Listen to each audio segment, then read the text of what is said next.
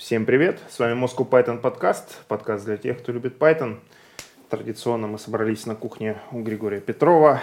А Все это проходит при поддержке курсов Learn Python, ссылочка в описании. И сегодня мы решили записать то, что мы называем таким follow-up выпуском, да? Э, выпуск с человеком, который у нас уже был, но это было давно, это был один из первых наших подкастов – в октябре 2018 года Юрий приходил к нам в роли Джуна, а сегодня он у нас в роли Тимлида. Но для начала давайте мы представим тех, кто здесь сейчас присутствует. Конечно же, это Григорий Петров, а, евангелист Moscow Python, DevRel компании Evrone. Меня зовут Валентин Домбровский, сооснователь Moscow Python и компании Geek Factor. И в гостях у нас Юрий Орлов, тимлид компании VK Group. Да. Если я правильно помню, если я правильно помню, как это называется. Привет. Привет. Рада видеть тебя снова у нас. Да. Я тоже рад.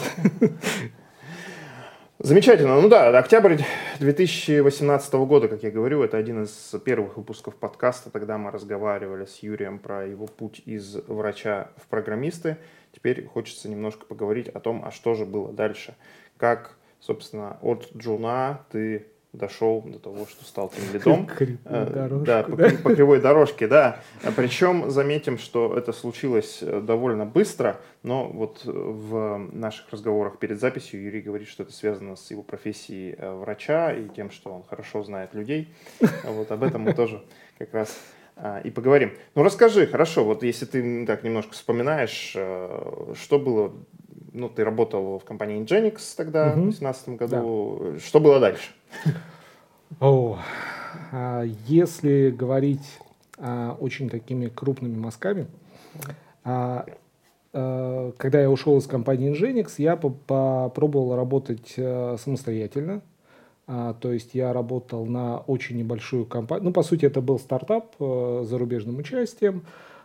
И у нас был небольшой контракт буквально там, ну, на полгода, наверное. К моменту окончания этого срока, а, по сути, ну, в общем, компания из Европы переместилась в США, и, собственно, особо необходимости в моих услугах не было, мы решили расстаться. Ну и плюс я как-то почувствовал, что на тот момент я был недостаточно готов э, сам себя мотивировать, сам себя развивать и сам себе ставить задачи и что-то куда-то копать. Это было тяжело.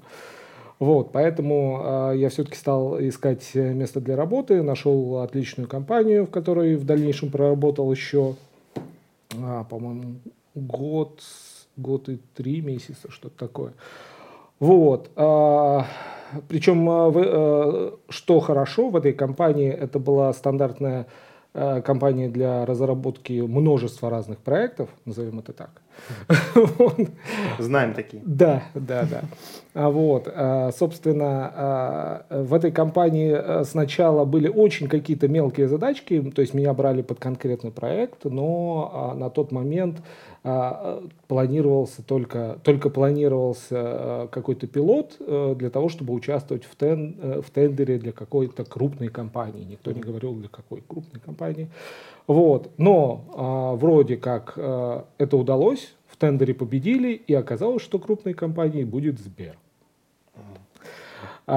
После чего мы дружно, очень небольшой командой из двух человек, которая потом расширилась, попали в Сбер.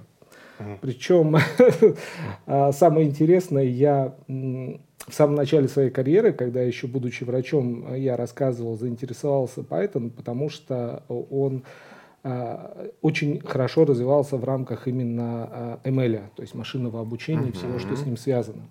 Вот, я думал, что это будет интересно, я хочу этим заниматься, но как-то так получалось, что все свои вехи, вот все свои стадии я проходил, я был рядом с ML, но, не, но, но, но практически не, не пересекался. Мы параллельно были. Да.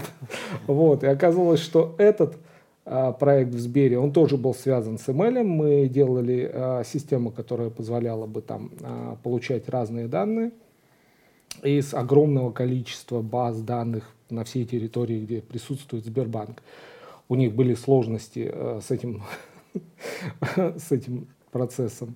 Вот, мы, собственно, все это дело автоматизировали. Это был огромный опыт. Во-первых, опыт работы и в э, крупной компании, и опыт работы, в принципе, э, вот в, в плане того, э, какие стадии проходит проект в компании, ну, в одной из крупнейших компаний в России, то есть это и безопасность, и как проводится тестирование, и несколько стадий вывода там а, в стейдж, потом а, несколько стадий вывода в прод, и там общий праздник, когда это все наконец докатилось до прода.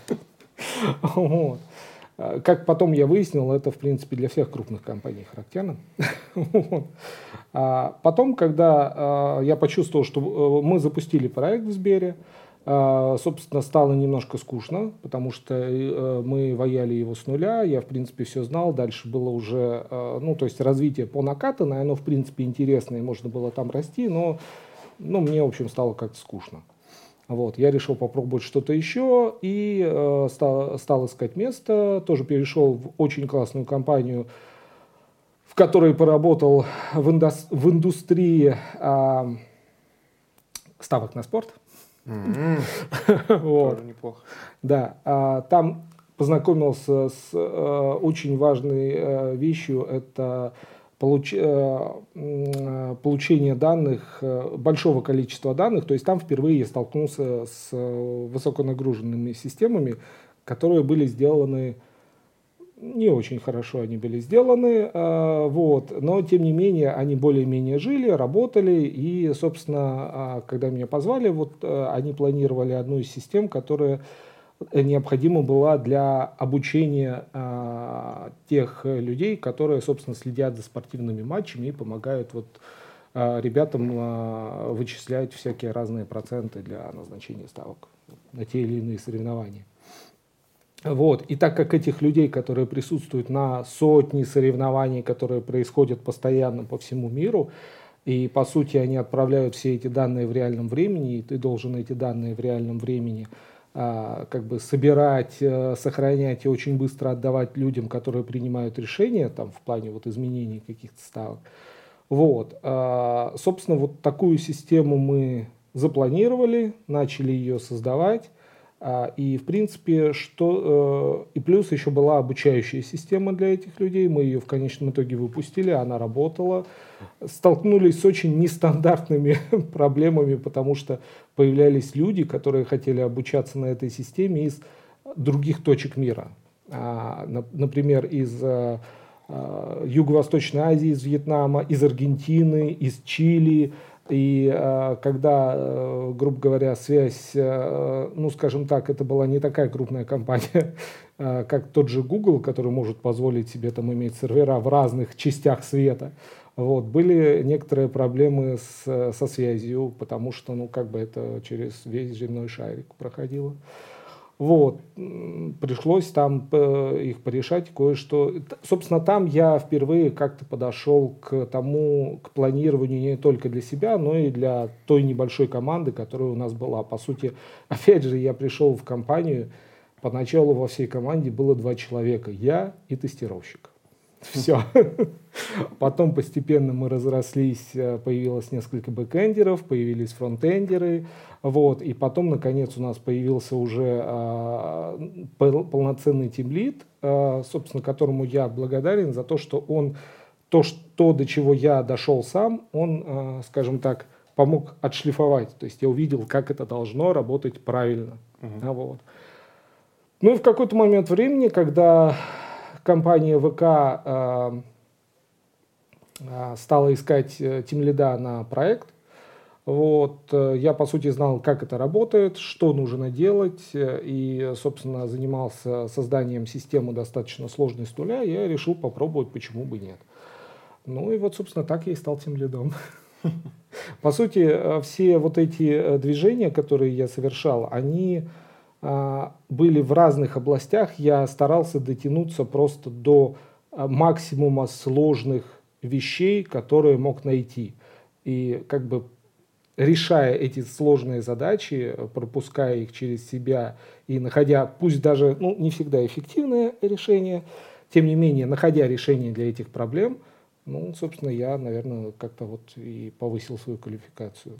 То, что касается темлидства именно как управления людьми, а, ну, опять же, здесь, да, я, наверное, обратился к своему с, а, прошлому опыту. А, я был врачом до определенного момента, и а, я успел побыть э, руководителем отделения а, УЗИ, то есть у меня был некоторый управленческий опыт а, в течение полутора лет. Я был, по-моему, да, полтора года я был руководителем отделения УЗИ, где уже было 18 человек. Вот, поэтому, да, скорее всего, отсюда я вынес какие-то полезные моменты, как, собственно, разговаривать с людьми, как их мотивировать, как ставить задачи. И поэтому вот именно а, какая-то айтишная специфика, она просто наложилась на этот полученный опыт, и я быстро это впитал. А, удобно. А по поводу тим-лидства в среде разработчиков это довольно подгорающий топик. А, есть даже такая недобрая шутка, а, что а, повышая разработчика до тим лида или до менеджера, мы теряем хорошего разработчика и получаем непонятно какого тим лида или менеджера. Поэтому я думаю, нашим слушателям будет а, интересно сейчас а, услышать вот про такой first hand experience как раз как из разработки в тим лиды. Так, с чего бы начать, чего бы начать? Так много всяких интересных вопросов. Ну, давай, наверное, начнем с вот этой вот э, красивой сказки про играющего тренера. Скажи, вот а, в твоей личной работе и в твоем мнении относительно этой работы, вот роль тим лида, она больше подразумевает э, организацию людей, она больше подразумевает какую-то техническую экспертизу, чтобы люди делали правильно, или она больше подразумевает э, написание руками правильного кода и демонстрацию этого кода людям. Вот как бы ты выделил, что у тебя сейчас главное, что занимает основные силы, время, экспертизу, а что вторично и насколько вторично? Mm. А, ну, на самом деле, тут ответ достаточно однозначный. Это в первую очередь организация. А, есть огромное количество а, деталей, которые а, разработчики, а, скажем так, избегают и не хотят этим заниматься. Я на самом деле их понимаю, почему они не хотят этим заниматься. Я сам таким был. вот. А, которую берет на себя Lead. Это а, особенно когда ты работаешь в крупной компании, где э, не твоя одна команда занимается одним продуктом, и все вы в едином ключе куда-то движетесь. А, есть соседние команды, у них есть э, свои продукты, э, которыми ты, которыми можно и даже нужно пользоваться, чтобы не пилить свой велосипед в рамках э, тех задач, которые у тебя есть. Но когда ты обращаешься к другой команде, ты тут же сталкиваешься с тем, что у этой команды есть э, свои планы, э, свои какие-то первоочередные задачи, второочередные задачи и прочие вещи, свои планирования, метапы, проблемы и прочее, прочее, прочее. И если ты э, попытаешься в это влезть и параллельно будешь максимально стараться писать код, у тебя что-то сломается. Либо твой код, э, либо, грубо говоря, там, ты будешь плохо это организовывать, и взаимодействие уйдет в минус. Причем настолько большой минус, что ну, можете поругаться, что в целом плохо. Вот. А поэтому первое – это именно организация подобных э, вещей. То есть какие-то встречи, пусть даже их минимальное будет количество с разными командами, с тем лидами разных команд, встречи, э, плани, э, встречи планирования с, э, с теми же продуктами, э, собственно, э, э, где в каких-то командах продукты есть, в каких-то командах они приходящие тоже. Вот, которые иногда, порой ты можешь знать, что происходит в команде чуть-чуть больше, чем того продукта, который, собственно, ей занимается. Просто потому, что ты больше с ними взаимодействуешь. Вот. А что касается играющего тимлида, то есть пишущего код или не пишущего код, ну, как я это понимаю на самом деле – а, да, я пишу код. И, собственно, я не хочу от этого отказываться. А, опять же, я сомневаюсь, что я пишу офигительно хороший код. Вот. Да и не знаю, есть ли такие люди, которые прямо супер вот отлично его пишут и никогда не хотят чего-то изменить. Вот. Но отказываться от этого я не хочу. Я не могу сказать, у меня в команде есть люди, которые э, пишут код гораздо лучше, чем я, э, и, собственно, я понимаю, почему они это могут сделать. Они постоянно на него смотрят, постоянно с ним работают. Я все-таки прихожу, решаю какие-то э, определенные задачи, и э, далеко не всегда могу увидеть прямо вот весь проект и видеть его постоянно. Поэтому э, я готов и одна из основных задач Team Lead это научиться, а, ну, как это называется, делегировать своим сотрудникам, uh-huh. а в первую очередь доверять своим сотрудникам. То есть то, что ты а, а, можешь на них положиться, то, что ты можешь э, доверяешь, что они напишут рабочее решение, ну, собственно, это вот одна из тех, скажем так, э, на которую ты должен подняться, когда ты вот формируешься именно как тимлид. Э, а, ты говоришь, что у тебя в команде есть люди, которые пишут код лучше, чем ты. Да. А как ты оцениваешь, что они пишут код лучше? Вот э, на что ты смотришь, э, как ты сравниваешь? Потому что по моему, по моему опыту у каждого разработчика какая-то своя шкала оценки и способ оценки. Вот как оцениваешь ты? Ну, смотри, а, вот был, э, была недавно ситуация, когда а, большую часть проекта на начальной стадии, пока туда не пришли новые люди, собственно, писал я самостоятельно. Помимо, тогда у меня было меньше организационных задач, потому что не было людей. Вот, я занимался тем, что писал код. Пришли люди, посмотрели, изменили, и я а, просто смотря на этот код, я понимаю, что да, вот, вот здесь вот то, где произошла оптимизация, то, как, было, э, то, как изменили структуру самого кода, блин, это классно. Вот я бы, наверное, через некоторое время сделал то же самое. Но я не возвращался к этому, не думал над этим, и поэтому ну, э, эта, мысль, эта мысль не пришла сразу. Вот, как бы, наверное, так. Так и запишем. Субъективная эмоциональная оценка. Но это один из э, целой череды вопросов, потому что тема, как я уже говорил, интересная и вообще да. э, благодатная. А, Юра, вот ты упомянул, что ты помогаешь э, командам договариваться а, друг с другом. И это еще один интересный для разработчиков вопрос, особенно для начинающих разработчиков. А вот как вообще а, командам синхронизироваться? Ведь у каждой команды у нее есть свой а, продукт, свой бэклог, есть задачи, которые она, конечно же, не успевает сделать, как и любая команда. И тут приходит тимлид соседней команды и говорит, знаете, мы вот тут э, пользуемся вашей опишечкой и поняли, что нужно внести несколько изменений, а то у нас не получается ей пользоваться.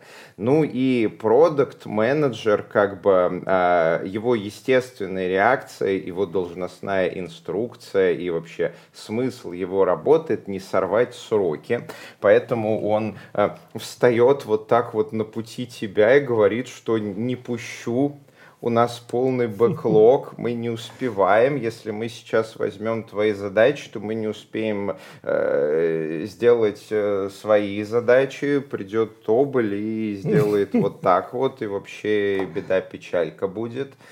А компания, как большая структура, да, тоже в целом понимает, что такое да. будет, поэтому вот разные компании, они у себя внутри обеспечивают разные механизмы для того, чтобы отделы могли друг с другом а, договариваться. Вот а, если не секрет и не внутренняя тайна, вот как такие механизмы устроены у вас и как ты ими пользуешься? Когда ты приходишь к другой команде, чего-то от них хочешь, а руководитель этой команды тоже от нее что-то хочет, и там уже насыпано выше крышечки. Вот как вы договариваетесь?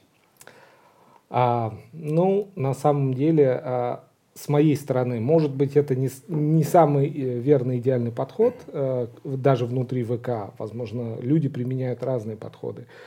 А, во-первых, э, я никогда не стараюсь забегать и сказать, блин, вот нам надо вашим продуктом воспользоваться, вот прямо, вот прямо сейчас горит, вот блин, быстрее, нас возьмите. Это вообще бесперспективное абсолютно занятие.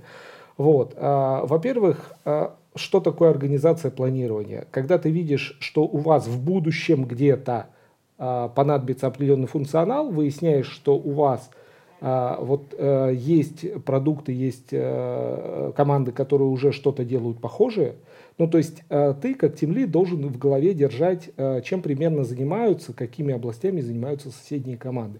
И понимая, что в будущем, там, не знаю, через месяц, там, через два, у вас, э, у вас э, появится необходимость воспользоваться этим функционалом, вот именно в этот момент тебе стоит э, ну, побеседовать с тем лидом или с э, продуктом, именно заранее сказав, что, ребята, вот знаете, у вас классный продукт, вы все отлично делаете, вы, вот, вы супер. Но э, спустя там пару месяцев, возможно, нам необходимо будет воспользоваться вашим продуктом. И э, это в первый, ну как бы люди тоже заинтересованы. Вот ты говоришь, что они там грудью становятся и не пускают. А, ну далеко не все, но с другой стороны это развитие их же продукта. То есть есть, естественно, те э, вещи, которые а, они запланировали себе сами, но очень часто бывает, что ты, приходя со стороны, помогаешь им а, как бы поставить те задачи, о которых они даже не задумывались. Вот. И э, если ты делаешь это а, не торопясь, плавно и планируя заранее, то есть не прибегаешь там с огнем вот, и говоришь, что а, вот, тогда получается все довольно неплохо. Ты приходишь на планинги, э, вы э, примерно описываете эту задачу, вы ее запихиваете в бэклог. Через некоторое время ты приходишь на планинг еще раз, говоришь, что, ребята, вот такая задачка есть, давайте мы там, там приоритет поднимем немножко. Да, она, в принципе, э, и сами, сама команда, она, в принципе, начинает видеть, что такая задача появится, и они к ней привыкают, и они начинают к ней относиться не как к задаче от каких-то непонятных чуваков из там непонятно откуда, а как к своей собственной. И со временем, а, как раз к тому моменту, когда тебе необходимо, скорее всего, то, что ты запланировал, оно будет готово. Угу, то есть используйте подход совместного долгосрочного бюджетирования. Да. Хороший подход, годный. Одобряю. А, сменим тему. А, ты также упомянул, что в работе Team Lead тебе помогает то, что в анамнезе ты уже руководил э, УЗИ, да? Да, отделением. А, отделением а, УЗИ. Смотри, вот если проводить а, параллели, между организацией работы технических и медицинских специалистов, которые в э, отделении УЗИ, и в организации работы команды разработки, то есть программистов, тестировщиков, э, девопсов, э, дизайнеров и прочих. Вот на твой взгляд, пока у тебя еще свежа память, а что общего, а в чем разница? Что общего? Общее в первую очередь, что это люди. А это не какие-то там машины, алгоритмы и прочее, которые могут выпускать энное количество вещей там в единицу времени. Вот. У них у всех есть э, какие-то, могут возникать свои проблемы, свои э, там болезни, еще что-то и, э, и, и прочие вещи. Ты как бы должен закладывать, что подобное случится. То есть у тебя всегда должно быть э, на где-то, скажем так, план Б на случай, если вот этот человек по какой-то причине не сможет, э, то есть он отвалится, там он заболеет, он еще что-то, что ты будешь делать в этой ситуации. Вот. Или, допустим, этот человек уйдет. Вот. Э, на самом деле задачи для там, руководителя э, в отделении в медицинском или, там, допустим, в IT-подразделении, они очень схожи. То есть человек может заболеть, человек может уволиться, а, там еще что-то может произойти, он может выгореть в медицине. Это тоже встречается не реже, чем у айтишников, если не чаще. Вот. Но, э, тем не менее, проблемы схожи. А, плюс, э, когда ты работаешь, э, именно организуешь работу большого количества людей, все люди работают по-разному.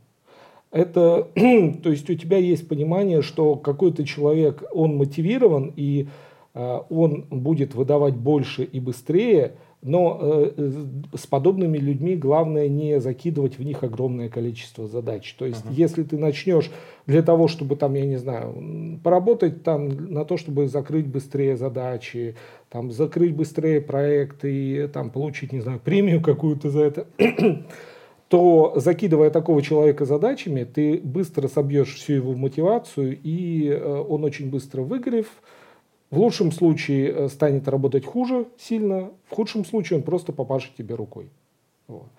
То же, самое, то же самое и с узистами, у которых ты, э, грубо говоря, назначая, то есть есть определенное количество пациентов, но всегда есть пациенты, которые приходят извне, ну, то есть в срочном порядке, подобные вещи. И, э, допустим, эти пациенты, ты можешь их... Есть два человека, один стандартно делает 10, и в целом он устает, и он не стремится работать больше и лучше. А есть человек, который может 20 принять, двойную смену сделать. Но не имеет смысла. То есть, да, ты такому человеку можешь дополнительно записать еще трех человек, он почувствует, что он, ага, но еще не устанет. И, в принципе, э, можно постепенно перераспределять таким образом именно задачи или вот пациентов в случае там, с ультразвуковой диагностикой. Вот. Какие-то задачи в сил, вот э, про то, что я говорил, я пишу код, какие-то задачи, которые ты видишь, что уже, ну то есть они относительно срочные, и ты уже не, э, у тебя нет возможности впихнуть их в кого-то из людей, ты берешь их на себя. То есть да, пусть это будет не идеальным решением, пусть это будет, может быть, и худшим решением, но ты сделаешь вот этот базис – который будет э, работать, который можно будет использовать, и потом где-нибудь в будущем вы к этому вернетесь. Ну, вот это история про тех долг, как всегда. Вот, а, собственно, а, оценивать, а, именно оценивать возможности людей, вот э, с точки зрения IT и с точки зрения медицины, они очень схожи. То есть и решения, собственно, они ну, примерно одинаковые, просто ты используешь разную терминологию, когда об этом рассказываешь. Скажи, вы Agile, спринты, Scrum да. используете? Да, используем. А Planning Poker? А, он у меня в очень урезанном виде, но использую. А, давай поговорим про а, Planning Poker. Есть такое а, мнение, что технология пришла к нам из глубокой старины, когда вот для чего это было сделано. А, инженерные команды делали а, бизнес-автоматизацию, и эта бизнес-автоматизация, как правило, она была довольно типовая, да, берем SAP, натягиваем, берем следующий глобус, натягиваем, вот это вот. И поэтому, условно, 10 человек, которые занимались натягиванием SAP на какую-то компанию, они были более-менее взаимозаменяемые. И оценить, сколько времени займет та или иная кнопочка, та или иная бизнес логика, тот или иной запрос в бэкэнд, э, они все могли примерно одинаковые. Playing Poker хорошо работал. А сейчас же у нас а, программисты в команде, они нифига не взаимозаменяемые. Кто-то хорошо знает JSON двоеточие API, кто-то GraphQL, кто-то YAML, кто-то Fast API. И вот э, на моей практике, к примеру, часто бывает, что мы собираем 10 человек uh-huh. и говорим, сейчас мы вот будем спринт планировать. Вот у нас есть э, задача автоматически класть э, на Amazon кто работал с амазоновскими бакетами. Неожиданно оказывается, что за последние несколько лет из 10 человек с бакетами работали двое. Они могут эту задачу оценить в 3-4 помидора, остальные говорят, не знаю. А, следующая задача. Нужно брать там чего-нибудь из кавки и перекладывать в Rabbit. Кто работал с кавкой и Rabbit одновременно? Оказывается, что один человек за последние пару лет работал с кавкой и Rabbit одновременно. Он эту задачу оценивает в 10 помидоров, потому что там, говорит, понимаете, вот э, у них разные профили нагрузки, тут бычевание, тут не бычевание, тут рыбу заворачивали, вообще очень сложно будет. И у тебя нет больше людей, которые могут это оценить. Ты не понимаешь вот эти вот 10 э, помидоров, это как оценка сверху, снизу, сбоку, со стороны стратосферы. Вот как по твоему опыту, когда люди оценивают, насколько они вообще могут работу друг друга оценить? У тебя нет такого, что в команде всегда один человек, который эту задачу будет делать, он ее и оценивает, остальные в лучшем случае могут мяукнуть, если адовые ересь? Ну, смотри, э, на самом деле э, хороший пример именно с тем, что э, есть люди, которые работали с технологиями, есть люди, которые о них слышали в лучшем случае. Вот, и знают, что это классно, но не трогали ни разу. Вот. Естественно, при оценке подобных задачек я буду склоняться к опыту того человека, который с этим работал. Я не могу а, сказать, что он оценивает хорошо или плохо, если я сам не работал с подобными вещами. Да, это недостаток, но тем не менее это недостаток, э, на который ты за, э, как бы закладываешь чуть больший риск, что эта задача не будет сделана в определенная рамка, вот, которые ты выдал, там, эти 10 story-поинтов этих, например. Вот. А если есть, э, допустим, пять человек, и двое из них работали недавно, а трое работали там три года назад, то, естественно, ты э, будешь учитывать мнение всех, но все-таки больше склоняться к тем, которые работали э, ну, менее, в менее далеком прошлом, скажем так. Но здесь еще очень важная деталь, которую хочу э, тоже рассказать. Я э, в команде стараюсь, чтобы все э, технологии, которые мы используем у себя, чтобы с ними знакомился именно каждый сотрудник. То есть э, в спринтах есть какие-то, пусть даже очень мелкие задачки, там на один point, например, но эта задачка позволит человеку э, залезть в этот код, залезть в этот сервис и посмотреть, как это построено, как это работает. Все равно э, разработчики народ э, очень э, активный, смышленый и э, старается что-то почитать, если он что-то не знает. Вот. А, и, соответственно, ознакомившись, сделав простую задачку, он про эту технологию почитает, и в следующий раз, когда будет оценка каких-то задач из этой технологии, он сам будет понимать лучше весь этот процесс. То есть именно вот этот технологический стек, который вы используете, его нужно распределять по всей команде. Пусть даже кто-то будет делать большую часть задач, кто-то будет делать меньшую часть задач, но все по чуть-чуть должны примерно этим пользоваться, и тогда у вас и оценки будут ближе к реальности со временем, с одной стороны, и, э, грубо говоря, и людям хорошо, они будут развиваться. Ты просто предвосхитил мой следующий вопрос о том, как ты шаришь э, знания по проекту в команде. Проект, кстати, вот как ты оцениваешь его размер? Это там несколько тысяч строчек кода, несколько десятков тысяч, несколько сотен тысяч, несколько миллионов. Какой диаметр у хомяка? Имеешь в виду сейчас? Ну вот, да, над которым ты сейчас работаешь. Нет, он, сейчас это, по сути, начальная стадия, там, ну, не знаю, пара тысяч, две-три тысячи, может быть, и то это максимум. Mm-hmm. На, в течение этого года у нас все будет идти по нарастающей, к концу года, ну да, уже будет прилично. Эх, это волшебная стадия, когда мы только-только начали да. все делать, знаешь, как в этом комиксе, да, вот на этот раз я все сделаю правильно. Прошло 6 месяцев, ну, оно же работает. Да-да-да, где пошло не так, в какой момент? пошло не так. А, смотри, а вот а, если поговорить про твой предыдущий и текущий опыт, а вот по сравнению с тем, чем ты занимался 3-4 года назад, когда руководил а, УЗИ, отделением УЗИ, вот что для тебя сейчас самое сложное из всех твоих активностей?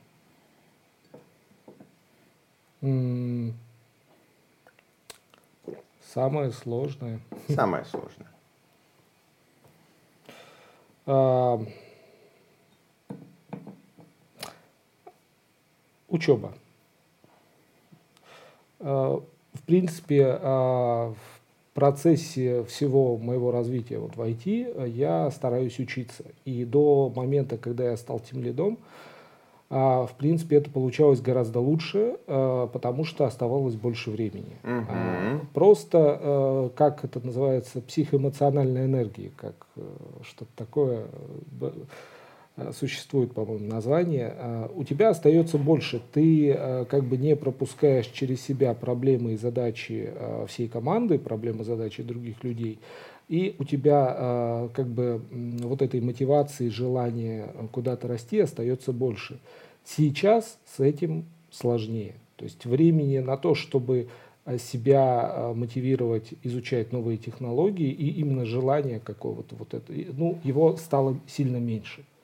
Вот, подозреваю, что это самая сложная для меня задача именно для того, чтобы заставить себя, помимо того, что ты организовал, спланировал, сделал, написал код, и потом еще э, почитать о чем-то новом или, допустим, э, записаться на курсы, пройти, вот это дается с большими усилиями, чем это а оно того стоит, как по-твоему? Ты же всегда можешь вернуться в разработку руками, у вас же там есть всякая горизонтальная мобильность, да. ты можешь сказать, ну, я что-то не очень хочу тем лидом, я хочу быть обычным разработчиком, писать э, код. Вот э, лично для тебя оно того стоит, вот этот вот э, высший уровень стресса, меньше свободного времени, как по тебе? Ну, наверное, мне это все еще интересно. И, собственно, я не хочу останавливаться, я буду развиваться. И, собственно, я не хочу совсем бросать разработку, потому что мне это интересно. И э, какие-то... Я, я не хочу отстать. Да, есть горизонтальная мобильность, но когда ты э, совсем выпадаешь из этого процесса, ты упускаешь технологии, ты как бы возвращаешься в разработку и потом ну, с полгода потратишь на то, чтобы а, как бы восполнить то, что ты упустил за это время, будучи тем лидом. Вот, а, поэтому нет, пусть это будет чуть больше уровень стресса, чуть меньше свободного времени, но тем не менее я не хочу останавливаться именно в своем развитии. Я стараюсь причем находить какие-то вещи интересные, почитать не только а в рамках э, разработки, в рамках новых технологий, там каких-то э, не только про Python, но и про другие языки. Я вот и Java интересуюсь, э, и, собственно, Go интересовался, и какие-то смежные технологии, тот же, допустим, Кубер, он у нас активно используется, я его знал не очень хорошо, я вот прошел курс по Куберу, стал знать его гораздо лучше и, собственно, этим доволен. Вот. А, но также я стараюсь, есть у нас возможность, опять же, в ВК внутренняя вот эта платформа обучения. А, там а, была пара интересных курсов по организации для начинающих и там практикующих тем лидов. И здесь я тоже стараюсь это использовать. То есть, э, возможно, проблема еще в том, что теперь, если раньше у тебя был выбор – только в рамках технологических каких-то э, вещей, то есть технологий, которые ты можешь изучать, здесь добавилась еще абсолютно параллельная и не сильно пересекающаяся часть управленческих технологий, которые ты хочешь О, да. поизучать. И у тебя проблема выбора либо сюда, либо сюда. И вот как это сочетать вообще? Об этом, а также во многом другом читайте в нашем иллюстрированном еженедельнике «А фиг его знает». Да. Тем временем наш подкаст э, неторопливо подкрадывается к своему завершению, и у меня есть, наверное, последняя такая э, тема, которую нам бы хотелось обсудить э, – код-ревью. Как ты организуешь код-ревью и как ты считаешь правильным организовывать код-ревью? В команде код-ревью проходят все, включая меня. Вот. И обычно код-ревью э, проходит минимум через двух сотрудников, э, которые э, смотрят э, даже не то, чтобы э, находят какие-то прямо совсем плохие вещи, такого у нас не случается, но э, просто рекомендуют коллегам, как э, и с их точки зрения это, казалось бы, написать лучше. То есть со временем а, подобных вещей, я думаю, станет все меньше и меньше, потому что мы, а, может быть, привыкнем к коду друг друга. Вот, и, возможно, какие-то новые люди, которые будут приходить в команду, они будут видеть вещи под своим углом. То есть это должно э, эволюционировать постепенно. И код-ревью обычно проходит через двух людей – вот. Э, Причем э, у нас есть ограничения э, на, ну, опять же, это мы у себя такое приняли, далеко не все это приемлют. А, то есть пока не пройдет код-ревью, пока там не пройдет а, хотя бы одного человека, а вот сейчас, я думаю, может поднять там до двух человек, например, это не мерджится даже там в dev-ветку, например. Вот. Как-то так у нас это а, Хорошая практика, но смотри, есть один нюанс. Вот человек, предположим, 8 часов писал код, и у него получилось э, div из 100 э, строчек там немножко добавил, немножко удалил, немножко поменял. А, вот он сделал а, комит, сделал push, э, или, предположим, несколько комитов, там, скваш, не скваш, это на самом деле не важно. Вот он сделал push и сделал а, merge request. Вот ты смотришь на этот э, merge request, ну, там изменилось несколько файлов, несколько сотен строчек. Тут добавился кусочек, тут вот там метод, несколько десятков строк, тут вот угу. половина метода полностью поменена. Вот это все смотришь смотришь, человек писал 8 часов. Писал, отлаживал, там у него есть какой-то бэкграунд, он много лет учился это делать, он разбирается. Вот как ты думаешь, человек, который этот код будет ревьюить, а сколько у него займет времени, чтобы поревьюить это изменение? Ну, во-первых, это зависит от того, знаком ли э, разработчик э, с этим сервисом, с этим кодом, в принципе. Если он знаком, у него, естественно, ревью пройдет быстрее. Но в целом э, это займет достаточно много времени. Э, ну, не знаю. А вот как нам оценить? Вот э, смотри, ну ты уже коварно упомянул, что ты делаешь процессы для того, чтобы разработчики знакомились с кодом да. друг друга, да? Поэтому будем считать, что ревьювер примерно представляет себе, что вот в этой части проекта происходит. Код, код писался 8 часов, нормальное такое контентное изменение, там новую фичу, например, добавили. Угу. И а, несколько сотен а, изменившихся строк. Вот 8 часов несколько сотен изменившихся строк. Вот а, твоя внутренняя оценка, как ты это ощущаешь? Вот ревью такого кода, оно по справедливости, вот правильно, должно занять сколько? Минуту, 10 минут, полчаса, час, два часа, четыре часа, ну... 8 часов, два дня, неделю, месяц.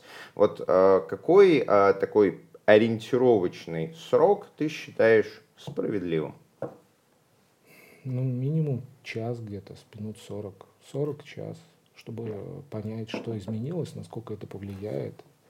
Как-то так. Угу. А, смотри, и а, тогда получается, что вот на каждого человека, который пишет код, предположим, 8 часов, да. Да, а, мы ставим а, двух людей, которые будут а, читать этот код а, минимум по часу каждый. Вот. Это а, минимум а, увеличивает разработку на 25%.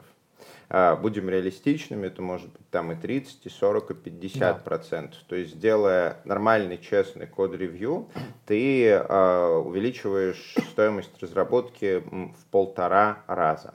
Э, оно того стоит?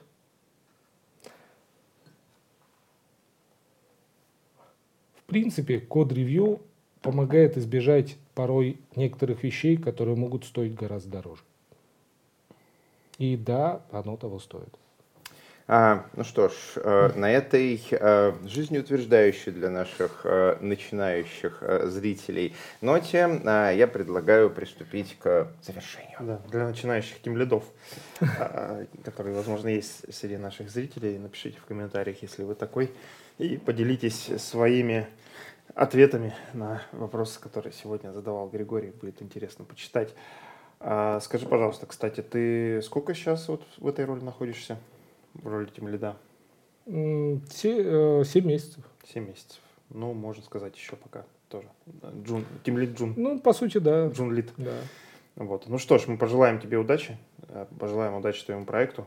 Мы, кстати, как-то не особо коснулись темы, что же это за проект. Может быть, поговорим об этом в следующий раз. Ну да. Вот. А, это будет нашей тайной. Какой же такой проект ВК, который сейчас пока еще небольшой, но в течение года должен стать уже очень большой, разрабатывает команда Юрия. Вы узнаете в следующих выпусках. Спасибо всем, кто нас э, смотрел и слушал. С вами был Moscow Python подкаст. Э, Григория Петрова собрались и поговорили про тимлидство Григорий Петров, э, DevRel компании Evrone, евангелист Moscow Python, Юрий Орлов, тимлид VK Group, ну, а слушал это в основном Валентин Домбровский, основатель Moscow Python компании GeekFactor. Все это при поддержке курсов Learn Python, ссылочка на них в описании. Ставьте лайки, пишите комментарии, подписывайтесь на наш канал. Здесь говорят про Python.